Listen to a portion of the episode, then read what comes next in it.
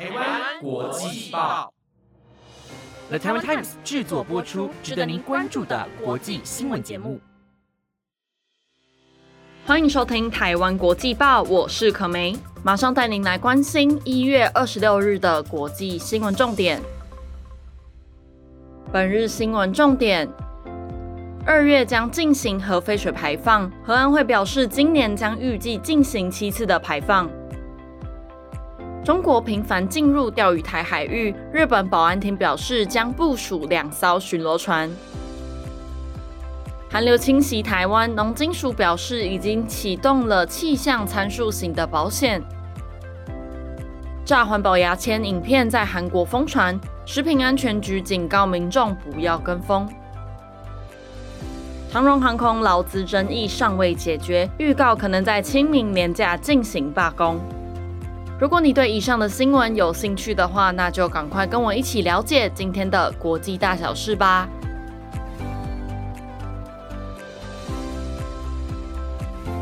新闻的开始，先带您来看到日本政府在通过层层关卡，在去年八月底正式将已经处理过的核废水排入太平洋。日本东电公司在昨日表示，预计在今年二月下旬排放第四次的核废水。自从去年日本开放核废水的排放，至今已经排放了三批次的核废水，总排放的氚浓度约为三点二兆贝克。第四次的排放作业预计于今年二月下旬来举行。此外，提到了今年度的排放规划，预计执行总共七次的海洋排放作业，排放的氚浓度总计约为十四兆贝克，符合日本政府承诺的年排放量二十二兆贝克以下。日本国内为了核废水的排放，跨部会合作以四项配套措施来应应，包括掌握日本排放源头资讯，进行海洋扩散每日预报，强化海水与渔获辐射监测，落实资讯公开。日本政府不但设计多项措施来应应，也尽力将资讯公开透明化。相信对此，民众可以稍微放下警戒心。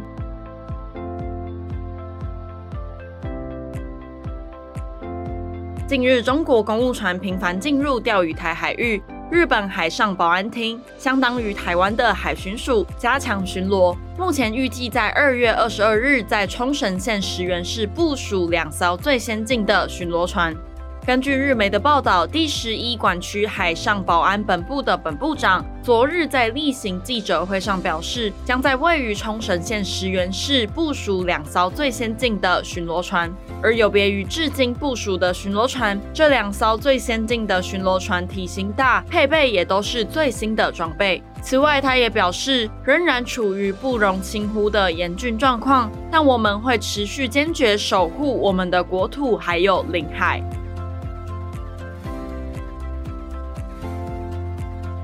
本周台湾受到潮湿的寒流袭击，许多农民的灾物及养殖鱼类受到寒风的影响。农金署在昨日发布，截至二十五日为止，已经有许多鱼类的保单启动理赔，预计有三百六十八名农渔民可以获得理赔，大约是新台币一千三百零八万元。针对这次理赔的农业保险，农金署说明，气象参数型保险依照约定的气象条件作为启动理赔的标准，公正且客观，不用进行勘损，可以提供农民最及时的补偿。目前与寒害相关的保单有六张，包含离气象参数型保险、莲雾保险附加险，以及石斑鱼、丝木鱼、鲈鱼、无锅鱼温度参数保险等四张。农金属再次强调，为了帮助农民分散经营的风险，目前已经开发了二十七种品项、四十三张农业保险的保单，呼吁农民踊跃投保，避免让气候灾害影响了农作物。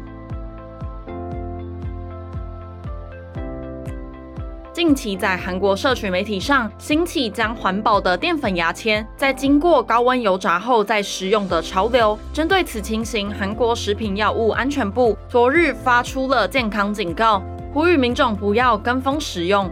在 TikTok 和 Instagram 等社群平台上的影片创作者将环保淀粉牙签拿去高温油炸后，再撒上特殊的调味料进行食用。这款环保牙签添加绿色的可食用色素，由地瓜粉或玉米淀粉而制成，被普遍认为是环保且可以生物分解。韩国餐厅内经常摆放这种绿色的环保牙签。